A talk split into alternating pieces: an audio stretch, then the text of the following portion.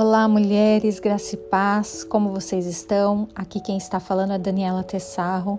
Eu sou pastora da Igreja Burning Mogi das Cruzes, São Paulo, e eu gostaria de dizer que é uma honra para mim estar falando com vocês, estar compartilhando com vocês a palavra de Deus através desse devocional incrível. O Evangelho segundo Mateus, capítulo 25, traz uma história muito especial Jesus, através de parábolas, ensinava as pessoas e essa parábola em especial nos traz muitos ensinamentos que eu gostaria de compartilhar com você agora. O Evangelho segundo Mateus, capítulo 25, traz uma história muito interessante, a qual eu e você devemos observar para que a iluminação do Espírito Santo entre em nossas vidas e traga uma verdadeira transformação em nós Jesus, através da parábola das dez virgens, traz algo inusitado, uma chave preciosa para que eu e você tenhamos sempre azeite em nossas lamparinas. O texto fala de dez moças, dez virgens, só que existe algo muito peculiar a respeito da descrição dessas mulheres. Cinco eram prudentes e cinco eram insensatas. Mas qual foi o fator determinante na vida dessas mulheres, dessas jovens mulheres, que as colocaram nesses dois grupos, que fizeram com que suas ações determinassem as características dessas mulheres, insensatas ou prudentes? Qual foi a ação que elas tiveram que foi determinante na vida delas e que no final fez toda a diferença? A Bíblia conta em Mateus 25, versículo 2, que as cinco insensatas elas pegaram as suas candeias, mas não levaram o óleo. Porém, as prudentes, essas sim, elas pegaram as suas candeias, mas elas não se esqueceram do óleo, do azeite, do combustível para que essa candeia permanecesse acesa e iluminando todas as coisas. Aleluia! Essa é a primeira chave poderosa que pode mudar a minha e a sua vida. Basta nós deixarmos que essas verdades encontrem um solo fértil em nosso coração e produza semente 30, 60 e a 100 por um. O Evangelho é algo que nós precisamos carregar conosco. Verdades celestiais, as verdades da palavra de Deus precisam estar dentro do nosso coração em um lugar guardado, para quando chegar o dia mal, nós tenhamos a esperança de confiarmos, de permanecermos firmes no Senhor. O segundo ponto que nós vemos nesse texto, que está no versículo 5, diz que o noivo demorou a chegar. Queridas, nós precisamos ter paciência, nós precisamos trazer o tempo para o nosso lado do jogo, para o nosso lado da batalha. Nós precisamos usar o tempo como uma arma poderosa para buscar a presença do Senhor e jamais desistirmos dessa busca.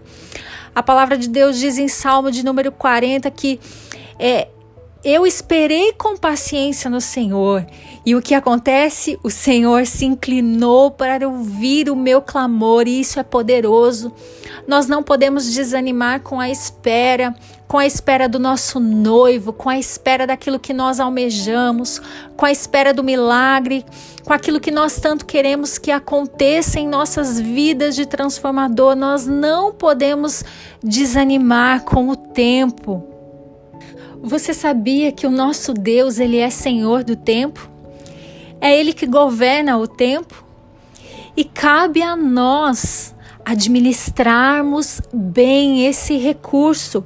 Lucas 16:1 diz que Jesus disse aos seus discípulos: havia um homem rico que tinha um administrador que cuidava de seus bens. Nós precisamos cuidar deste tempo Por mais que seja longo, nós precisamos utilizar o tempo que está em nossas mãos para crescermos, para permanecermos fortes, para alimentarmos a nossa lamparina, para que ela brilhe, para que outras pessoas sejam alcançadas pelo amor de Cristo Jesus.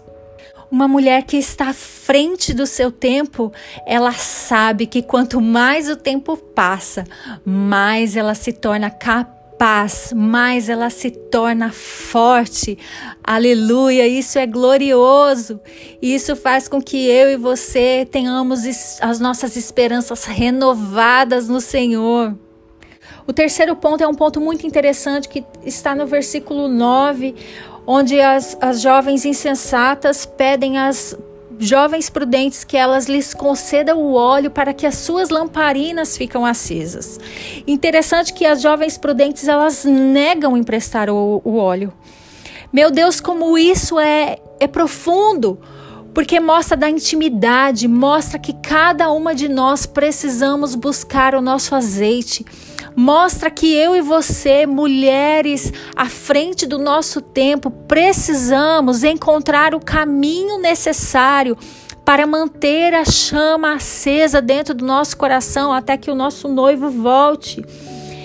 E isso é, é tão peculiar, é tão interessante, é tão profundo que nós vemos lá o profeta Isaías no capítulo 55, versículo 6, dizendo: Buscai ao Senhor enquanto se pode achar, invocai enquanto ele está perto. O momento de buscar ao Senhor é hoje, o momento de conhecer ao Senhor é hoje, é agora.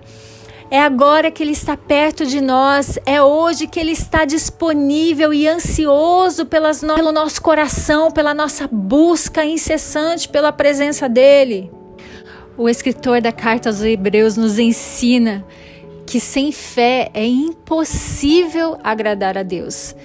E aqueles que buscam a Deus precisam acreditar, precisam crer que Ele é galardoador daqueles que o buscam.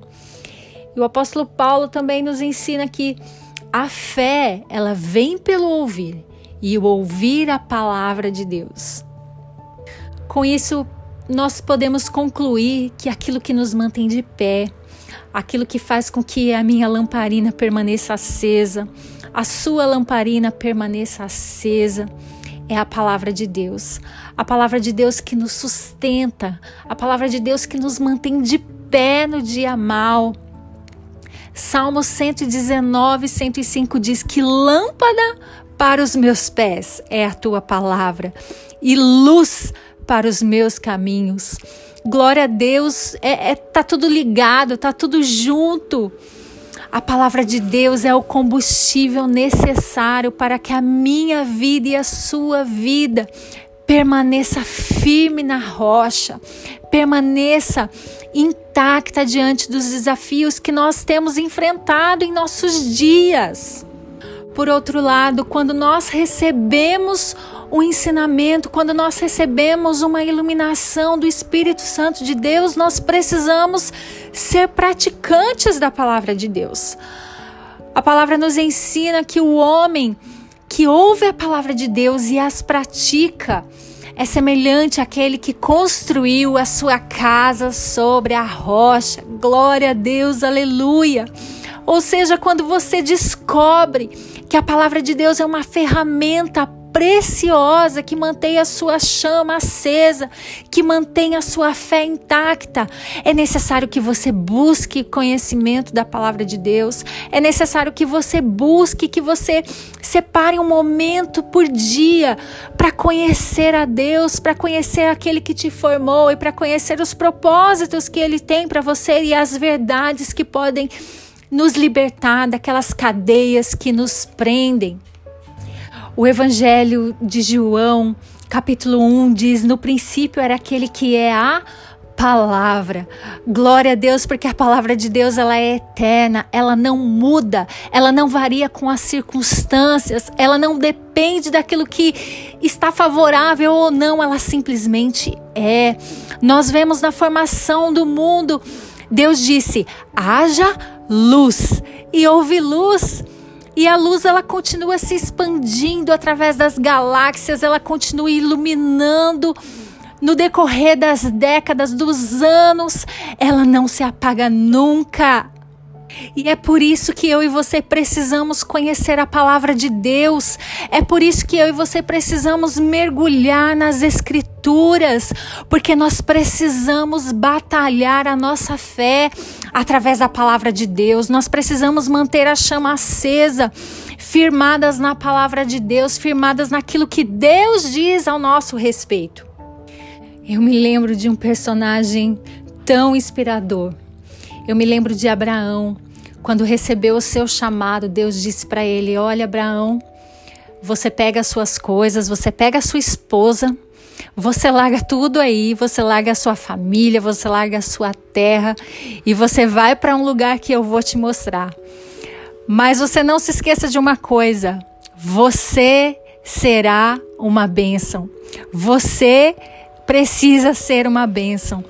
Ou seja, com essa palavra que, que Deus estava liberando para ele naquele momento, que não importa as circunstâncias, não importa onde você vai estar, tá, não importa o que vai acontecer, mas o que importa é que a luz que está dentro de você vai brilhar onde você estiver. Glória a Deus, eu gostaria de deixar um versículo com vocês, que está também no mesmo texto de João, capítulo 1, versículo 3: Todas as coisas foram feitas por intermédio dele. Sem ele, nada do que existe teria sido feito. Glória a Deus. Ou seja, minha querida, você precisa deixar a luz do Espírito Santo brilhar em você e a chave para que isso aconteça é conhecer a palavra de Deus, é conhecer as verdades da palavra de Deus e permitir que essas verdades se tornem reais dentro da sua vida. E eu tenho certeza que você vai brilhar, que você vai brilhar mesmo quando for meia-noite mesmo quando as pessoas estiverem cansadas, mesmo quando as pessoas estiverem ao seu redor aflitas, você será a luz, você vai brilhar em meio às trevas. Eu gostaria de agradecer a oportunidade de estar aqui com vocês. Um grande abraço. Me sigam lá no Instagram, tem lá disponível no link da minha bio o esboço do livro que eu estou escrevendo, que se chama Manual da Mulher Virtuosa, e eu quero convidar você a ler esse esboço. Um grande abraço, Deus abençoe a sua vida e a sua casa.